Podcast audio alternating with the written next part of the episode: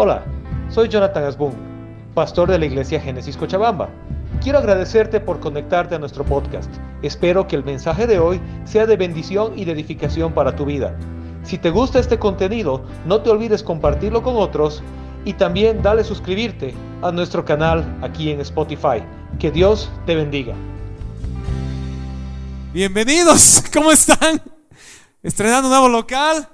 ¿Le damos un aplauso al Señor? Sí, amén, gracias por estar aquí.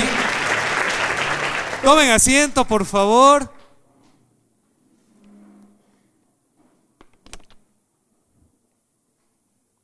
Amén. Bueno, ya estamos acá. Ahorita vamos a entrar en tema, pero antes de eso, quisiera, primeramente es nuestro primer domingo acá. ¿Qué les parece el lugar que Dios nos ha regalado? A cinco les ha gustado. ¿Qué les parece el lugar? A ver, un, una bombita por lugar. Todavía hay detallitos que estamos puliendo, como entenderán, instalar las cosas es harto trabajo, pulir detalles es harto trabajo, pero quisiera que le den un fuerte aplauso a nuestro equipo de alabanza y a nuestro equipo de multimedia, que estado trabajando ayer hasta la una de la mañana, terminando de acomodar las cosas para que hoy funcionen, especialmente Diego, Dani, Chelito, muchas gracias. Las chicas de escuela dominical han estado trabajando a full esta semana. Quiero agradecerle a don Wilson Argollo, por favor, por este hermoso púlpito que nos ha regalado.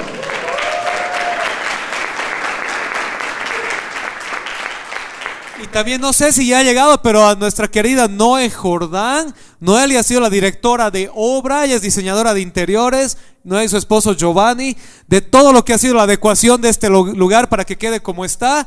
Y los papás que después van a ver para que quede como está el ambiente de sus hijos. Así que les daremos un fuerte aplauso a ellos más. ¿Sí? Y el más grande aplauso, por favor, para nuestro Dios que nos ha mimado con este hermoso lugar. Amén. Le damos un aplauso al Señor.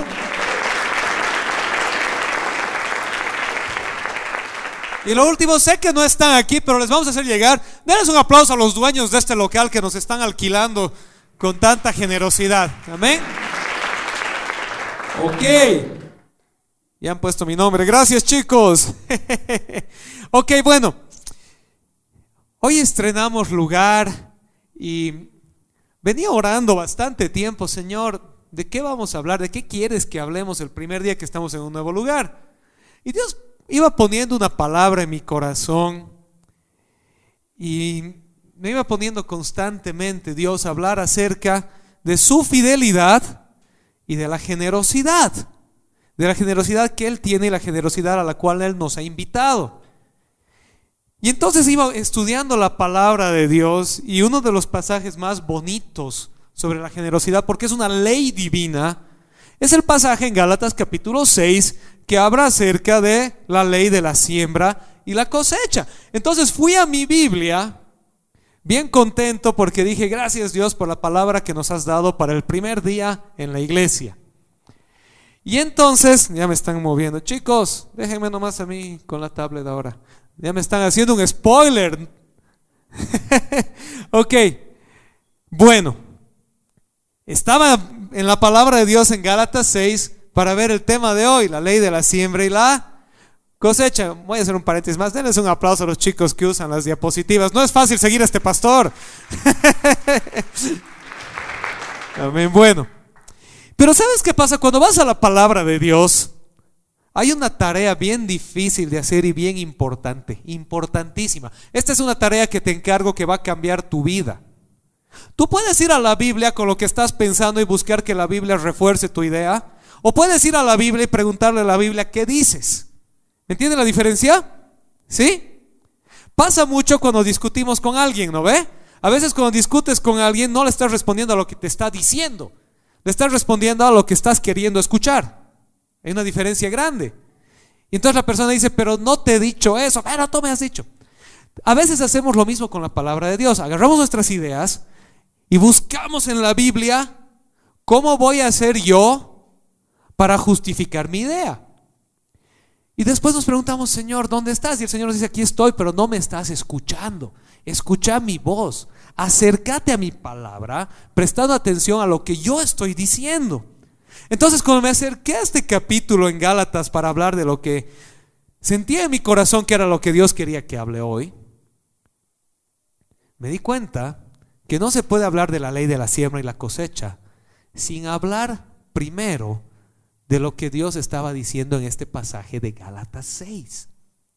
Porque les cuento que en la carta a los Gálatas es una carta que Pablo escribió a una iglesia, una región de la iglesia. Y en el capítulo 5, el apóstol Pablo introduce un tema que seguramente muchos lo hemos escuchado. Y habla de vivir en el espíritu versus andar en la carne. Y el apóstol Pablo introduce este concepto y dice, vivan por el Espíritu y no satisfagan las obras de la carne. Y así el apóstol Pablo ocupa todo el capítulo 5 para describir qué es vivir en el Espíritu y qué es andar en la carne. Y continúa con esa idea y, entra al capítulo 6, donde nos habla de cómo lidiar, cómo debemos confrontar el pecado dentro de la iglesia, entre hermanos. Y luego concluye hablando de la ley de la siembra y la cosecha. Y todo esto está relacionado, es un solo concepto. Así que vamos a tener que hablar de la ley de la siembra y la cosecha la próxima semana, porque hoy vamos a empezar a hablar de lo primero que Pablo habla. Y Pablo habla acerca de cómo confrontar el pecado para restaurar. ¿Puedes decir conmigo restaurar?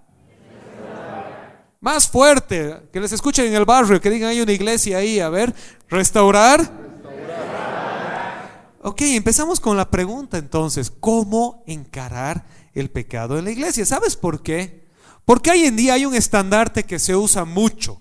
Y estoy seguro que lo has escuchado si es que no lo has dicho. A ver, Solo Dios me puede juzgar. ¿Has escuchado esa máxima alguna vez? ¿Sí? Si no la has seguro que la has escuchado. Si no la has escuchado es porque vives bajo una piedra. Lo has escuchado. Y seguramente alguna vez le hemos dicho, solo Dios me puede juzgar. La pregunta es si es eso lo que Dios enseña en su palabra o es una máxima posmoderna que nos ha gustado apropiarnos porque nos justifica en todo lo que hacemos, ¿verdad? Es bonito autojustificarnos y diciendo, solo Dios me puede juzgar. El tema es este. Hay un fondo de verdad en eso, solo Dios es el juez, pero ¿sabes qué pasa? Dios ya ha establecido su juicio. Lo ha dejado escrito en su palabra y lo ha manifestado en la cruz. Entonces, cuando dice solo Dios me puede juzgar, la respuesta es sí. Pero ese juicio de Dios lo tienes que confrontar con lo que Dios ya ha dicho. ¿Vamos bien? ¿Me están siguiendo? Es como cuando hay un papá en la casa y el papá le dice a sus hijos, esta repisa o este cajón no abras. Y la guagua baila, abre. Y entonces viene alguien y le dice, no puedes abrir ese cajón, solo el papá me puede juzgar. Es verdad, pero el papá ya te ha juzgado. Porque el papá ya ha dicho que no abras ese cajón. La instructiva ya está dada. ¿Me están siguiendo? ¿Sí? Entonces cuando decimos solo Dios me puede juzgar, es verdad, pero Dios ya ha dado sus instrucciones. Entonces no está viniendo alguien a juzgarte a ti, está viniendo alguien a confrontarte con la instrucción que Dios ya dio. Amén. ¿Vamos acá? ¿Sí?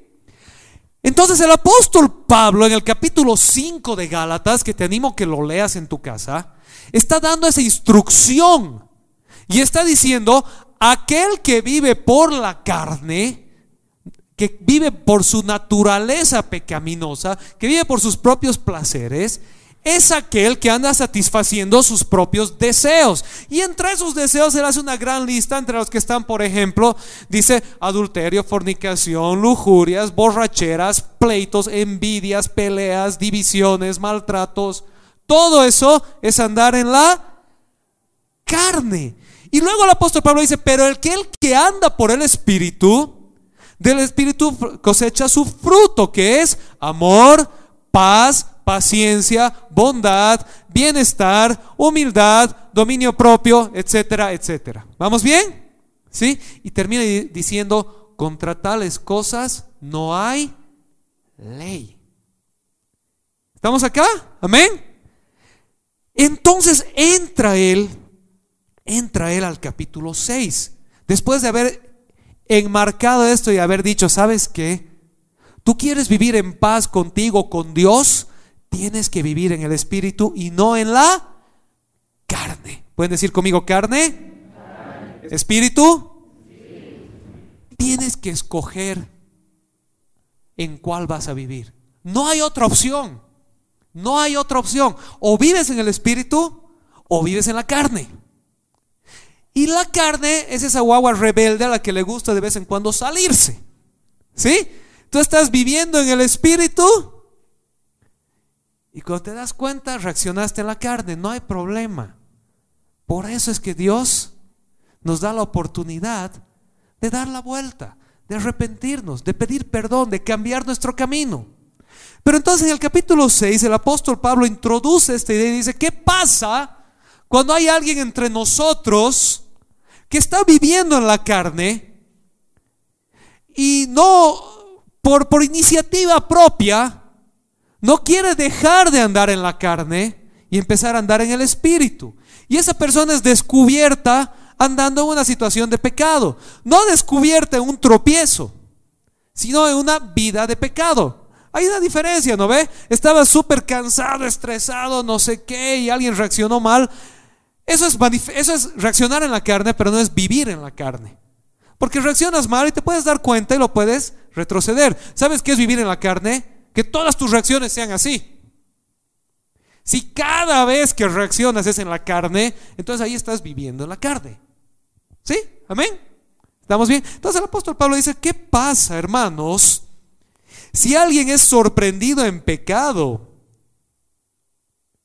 Ustedes que son espirituales deben restaurarlo con una actitud humilde, pero cuídese cada uno porque también puede ser tentado. Si alguien es sorprendido en pecado, fíjense, sorprendido en pecado, lo agarraron con las manos en la masa. Ustedes que son espirituales deben restaurarlo con actitud humilde, pero cuídense cada uno porque también puede ser tentado cómo lidiar con la persona sorprendida en pecado. El apóstol Pablo en este pasaje nos empieza a explicar y nos dice lo primero. Cuando alguien está siendo sorprendido en pecado, la actitud de la iglesia no debe ser ni afirmación ni condenación, sino restauración. ¿Puedes decir conmigo restauración? Restauración. A ver, más fuerte. Mauri, Mauri, ven, me vas a ayudar hoy día. Vente por aquí. Dile un aplauso a mi amigo Mauri. Gerente propietario de Want Digital Agency. Si están buscando por ahí una agencia digital. Bueno, digamos que al Mauri, digamos, ojo, es un digamos, ¿ya? Lo hemos pillado en pecado. ¿Sí? Resulta que había sido un borrachín los sábados y un adorador los domingos. Y entonces otro de ustedes que estaba por ahí en el boliche lo pilló al Mauri borrachín. Y le avisa al pastor, no me manda un mensaje a las 2 de la mañana, no sabe dónde lo ha visto al Mauri, pastor, ¿cómo va a tocar mañana? ¿No ve? Y le respondería, ¿qué harías tú ahí?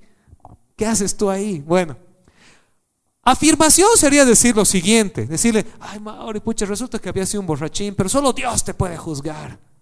No te preocupes, ven con tufo a tocar en la alabanza, tranquilo, aquí no pasa nada, tú eres bueno, buen tipo el Mauri, tranquilo, anda, anda, ahora, ahora en paz, vete en paz, dice el Señor. ¿No ve? No nos está hablando la Biblia de hacer eso. Condenar sería venir y sacar el mazo, agarrar este ventilador que no está enchufado. Pecador incircunciso, hijo de Satanás, filisteo. Fuera de la iglesia. Que el Señor tenga misericordia de tu alma porque tu cuerpo está perdido, citando primera de Corintios fuera de contexto. El apóstol Pablo dice que hagamos ninguno de los dos, dice que lo debemos restaurar. Restaurar quiere decir confrontar, pero confrontar con el objetivo de restaurar. Lo que has hecho está mal, no está bien, no es digno de un hijo de Dios, no es quien tú eres. Tú no eres un borracho, eres un hijo de Dios. La luz de Dios brilla a través de ti. Encaminaremos tu vida. Sabes que si eres alcohólico, es un ejemplo, ojo, por si acaso, estamos con el ejemplo, ¿no ve? Vamos a buscar ayuda para enfrentar esta situación. Amén. Denle un aplauso al Mauri, porfa.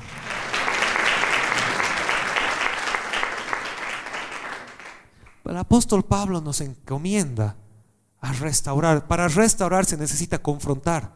No puede haber restauración sin confrontación, pero la confrontación con el objetivo de restaurar. Y ahí se ve el corazón de uno. De uno. Cuando te dicen lo que estás haciendo no está bien delante de Dios, tú tienes dos opciones, o andar en la carne o andar en el espíritu.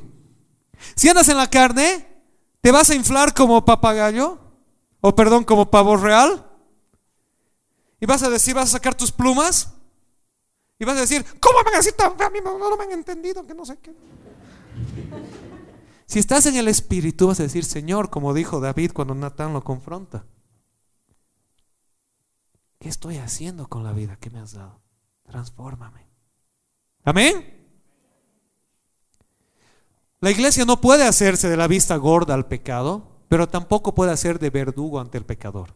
El objetivo de la iglesia debe ser la restauración del pecador. Amén. No podemos hacernos de la vista gorda, no podemos. Pero tampoco somos verdugos, que lamentablemente es lo que la iglesia muchas veces ha hecho, figurativa y hasta literalmente. El objetivo es restaurar, pero solo puedes restaurar a quien quiere ser restaurado. Si alguien no quiere, no puedes hacer nada. Y es decisión de la persona. ¿Sí? Amén. Entonces, después de habernos dicho eso el apóstol Pablo, si alguien es sorprendido en pecado entre ustedes, ustedes que son espirituales, dice, deben restaurarlo con humildad, pero tengan cuidado, tengan cuidado que no sea que ustedes también tropiecen. Dos detallitos más ahí. Cuando habla restaurar en humildad, está usando la palabra humildad en el mayor, en el mejor sentido de la palabra. Porque a veces entendemos humilde como alguien que se autoflagela, ¿no ve? ¿Sí? Ah, es que yo soy lo peor, Señor, no tengo más. Yo soy humilde. No está hablando de eso. Está hablando de que debemos restaurar tomando en cuenta que nosotros no somos mejores que la otra persona. Todos somos pecadores redimidos por Dios. Simplemente estamos ayudándonos los unos a los otros en el proceso de restauración. Amén. ¿Vamos bien? Y entonces, inmediatamente dice, ¿cuál debe ser nuestra actitud hacia los demás. Número uno, ¿cuál es nuestra actitud cuando alguien está sorprendido en pecado? Número dos, ¿cuál es nuestra actitud hacia los demás? Y el versículo 2 nos ayuda, Gálatas 6, 2. Léanlo, es cortito y bonito. ¿Lo pueden leer conmigo? A la una, a las dos y a las tres.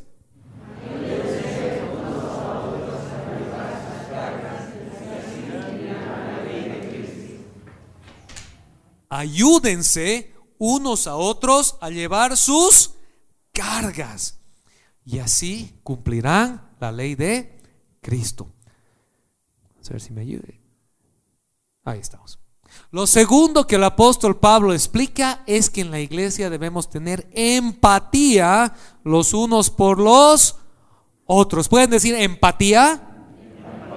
Número uno, restauración. Número dos, empatía.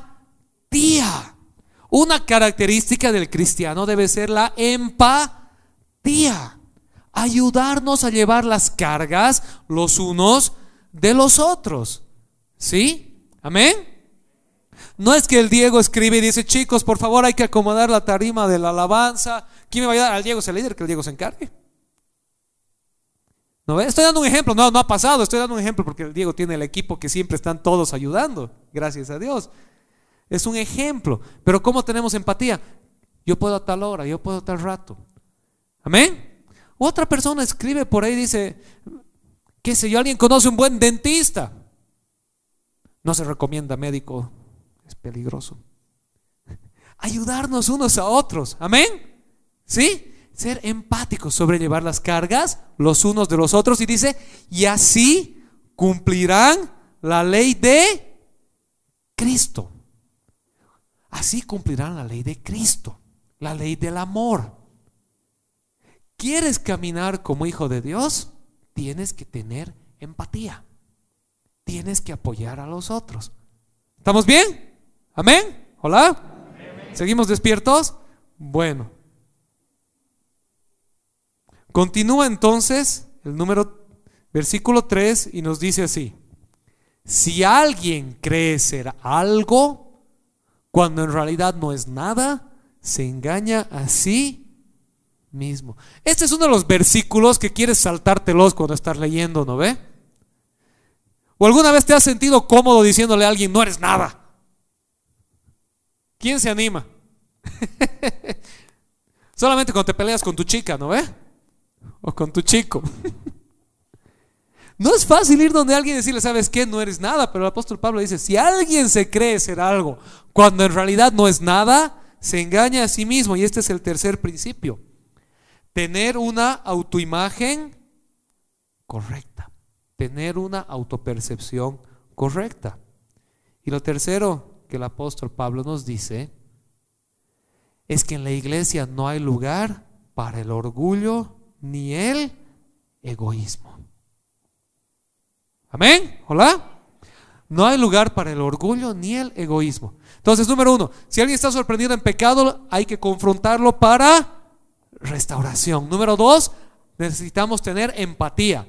Número tres, tener una autoimagen correcta. ¿Y qué es lo que está diciendo aquí el apóstol Pablo? ¿Sabes qué? Amado hermano y amada hermana, lo que somos es por la gracia de Dios. Lo que somos es por la gracia de Dios por nada más ni nada menos. Por eso dice, si alguno cree ser algo, cuando en realidad no es nada, se engaña a sí mismo. ¿Sabes por qué? Porque lo que sea que seamos, es porque Dios nos permite serlo. Y retrocediendo al capítulo 5, acuérdense que el apóstol Pablo empieza en el capítulo 5 y habla del espíritu versus la carne. Si tú, por la gloria de Dios, estás caminando fuerte en el Espíritu, no es porque eres muy bonito, muy hábil, muy conocedor, es porque el Espíritu de Dios te está fortaleciendo. Amén. Entonces sin Él no somos nada. ¿Sabes qué? Yo sin Dios soy tacaño, renegón, egoísta, egocéntrico, ¿qué más? Protestón, tímido, neurótico, todo lo que tú quieras. Pero con el Espíritu Santo tienes una fuerza divina en ti que te hace ser generoso, paciente, fuerte. Amén. Y lo mismo nos pasa a cada uno. Si somos algo, es por su gracia. No porque nosotros tengamos algo de que creernos. Entonces quiero que vayas viendo el balance que se va armando aquí. Porque cuidado con el extremo uno de decir yo soy pecador igual que tú, ¿verdad? Yo tengo miles de defectos igual que tú, ¿verdad? Y entonces por eso me tengo que hacer al loco del pecado, porque al final todos somos pecadores. Entonces básicamente así, es básicamente si estás yendo en un bote y el bote se empieza a hundir y le dices al otro, me estoy hundiendo contigo, nos hundiremos. Eso no es lo que Dios está diciendo. Lo que Dios está diciendo es, ojo, no te pongas en el pedestal. Todos estamos en el bote. Por la gracia de Dios. Pero cuando el bote se empieza a hundir, tu tarea es decirle al otro, vamos a sacar el agua. Eh, hablando de la iglesia, la iglesia es el lugar donde la luz de Dios brilla. Y si alguien en la iglesia está caminando en tinieblas, nuestro trabajo es jalarlo a la luz, restaurarlo. Entendiendo que yo también tengo la tendencia de irme a las tinieblas. Y es por la gracia de Dios que estoy en la luz. Amén. ¿Vamos bien? Por eso están todos estos conceptos de restauración, empatía, humildad. Van de la mano. La restauración, la empatía, la humildad van de la mano. Amén. Hola. No les está gustando mucho, ¿no? Hola. Amén. Y el último punto en el que el apóstol Pablo concluye este pasaje de Gálatas. No podemos eludir la responsabilidad personal. Ahora, hablate a ti mismo y dite bien fuerte, yo soy responsable de mi andar con Dios.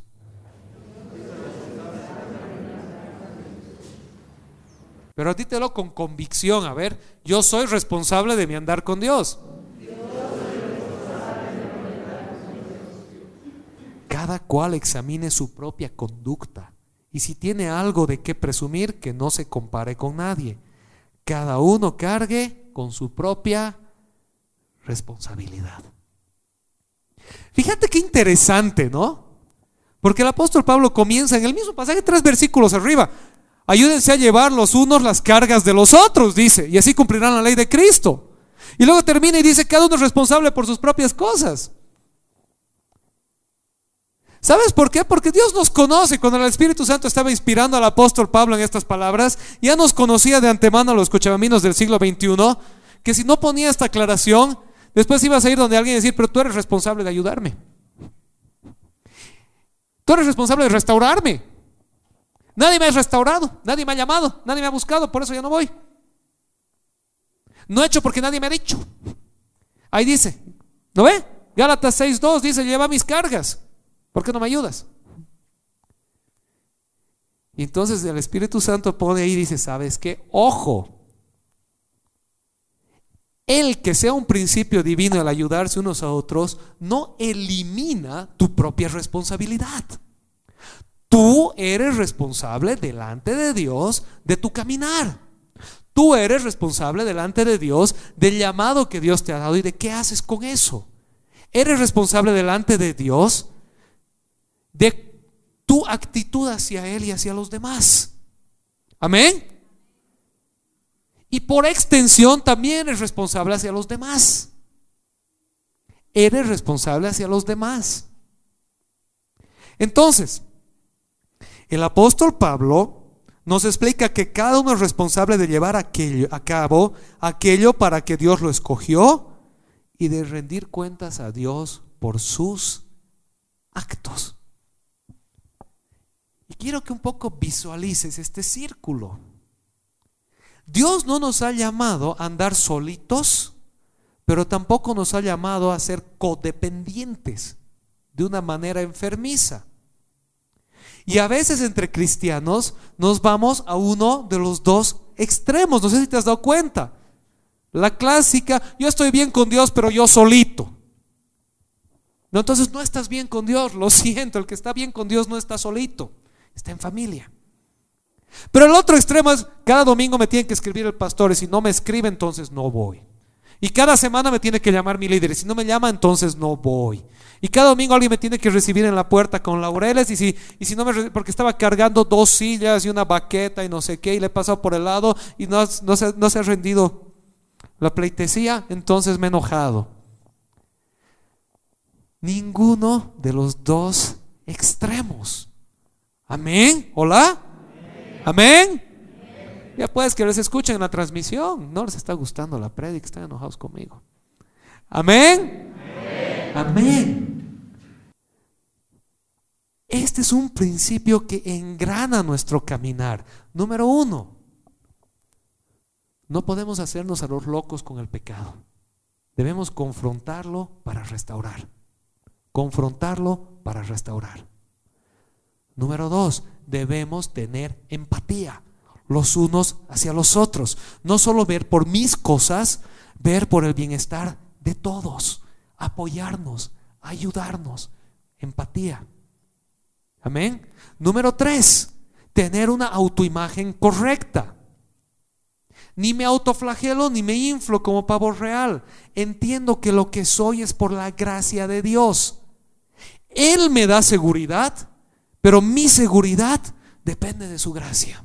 Amén. Y número cuatro, responsabilidad personal. Yo soy responsable de dar cuentas a Dios de lo que estoy haciendo de mi vida, de mi caminar con Él, de mi obediencia a Él, de lo que Él me ha encomendado. Incluye mi cuerpo, incluye mis recursos financieros, incluye mi capacidad intelectual. Concluyamos entonces, ¿nos podemos poner de pie?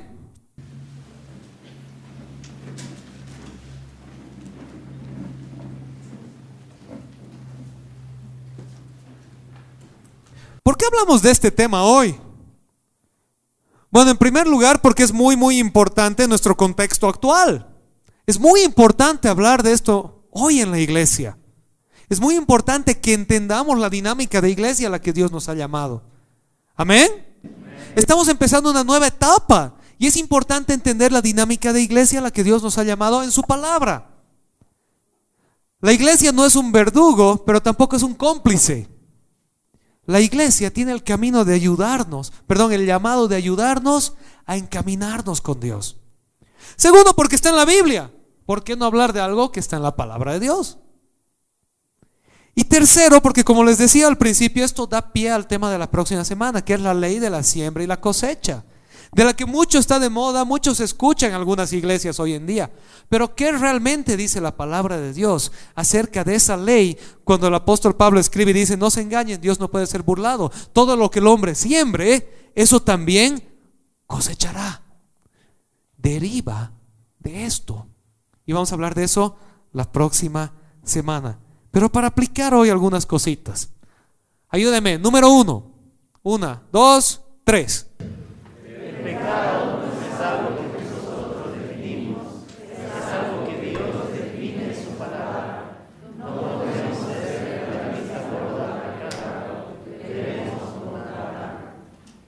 Número uno. Ni yo, ni tú, ni él, ni ella podemos definir qué es pecado. Y si esa palabra pecado te hace escocer un poquito, está bien, porque el pecado es algo que hay que limpiar. No lo definimos nosotros, lo define Dios. Él es el soberano. ¿Estamos bien? Quiero hacer esto con mis recursos. Dentro de la libertad que Dios te ha dado está bien. Si te sales de esa libertad, ya no está bien. Quiero hacer esto con mi cuerpo dentro de los límites que Dios te ha dado. Si te sales de esos límites, ya no está bien. Quiero hacer esto, ah, estamos viviendo así nuestra vida de pareja. Dentro de los límites que Dios te ha dado está bien, fuera de esos límites no está bien. Quiero criar a mis hijos de tal manera. Dentro de los límites que Dios te ha dado está bien, fuera de los límites ya no está bien. ¿Ok? Eso lo define Dios, no nosotros. Nuestro trabajo es cuando encontramos el pecado, confrontarlo para restaurar. Y aquí viene el número dos. ¿Pueden leer conmigo? A la una, a las dos y a las tres.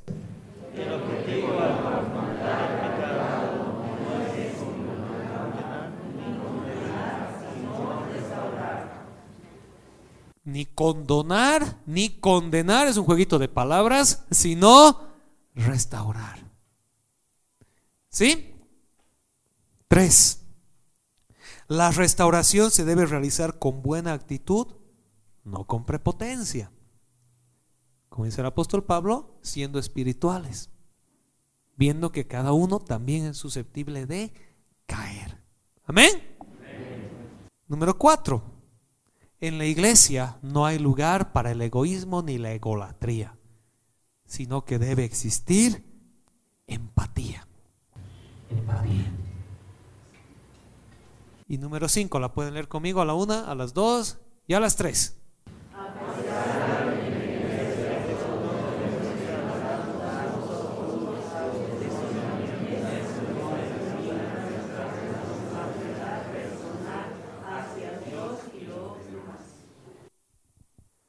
No elimina nuestra responsabilidad personal hacia Dios y los demás. Voy a cerrar con este concepto. Tanto Jesús como el Espíritu Santo a través de Santiago, en la Biblia dicen, cuando tú digas algo, si dices sí, que sea sí. Y si dices no, que sea no. Todo lo demás proviene de Satanás. Si tú estás haciendo un compromiso, cumplilo. Sea con una persona en tu relación de pareja, en tu matrimonio. Sea con tus hijos como padre. Sea con Dios. Sea con tus amigos. Sea con la iglesia. Que tú sí sea sí y que tú no sea no. Que tu palabra tenga valor. Esa es una manera en la que vas a brillar con la luz de Dios en un mundo en el que la mentira es lo que reina. Amén.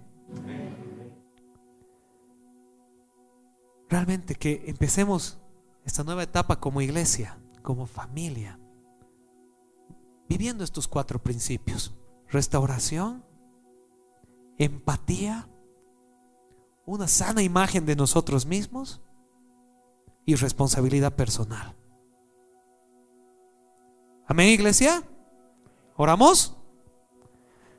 Señor, te damos gracias el día de hoy. Gracias porque tú eres fiel, Señor.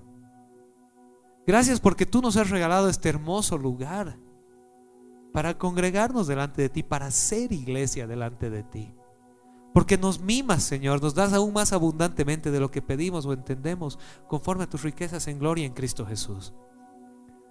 Gracias porque tú eres un Dios que nos atraes con cuerdas de amor, que nos escuchas, que nos restauras. Señor, hoy te pedimos que nuestro caminar contigo aprendamos a caminar en la armonía a la que tú nos has llamado, siendo guiados por el Espíritu y no dando satisfacción a la naturaleza pecaminosa, andando en el Espíritu y no en las obras de la carne, ayudándonos unos a otros, llevando las cargas los unos de los otros, recordando que si somos algo es por tu gracia, Señor, no porque nosotros seamos grandes pero al mismo tiempo recordando que tú nos has llamado a caminar con la mirada puesta en ti y a saber que un día, así como la parábola de los talentos, tú nos dirás, te he regalado esta hermosa vida, estos dones, estos talentos. ¿Qué has hecho con lo que te di? Que llegado allá escuchemos, veamos tu sonrisa y escuchemos tus palabras de aprobación, buen siervo y fiel. En lo poco has sido fiel, en lo mucho te pondré. Entra en la abundancia de tu Señor. Motívanos, Señor, a vivir por ti y para ti. Te damos gracias, Padre, en el nombre de Jesús. Amén. Amén. Le damos un aplauso a Dios. Amén.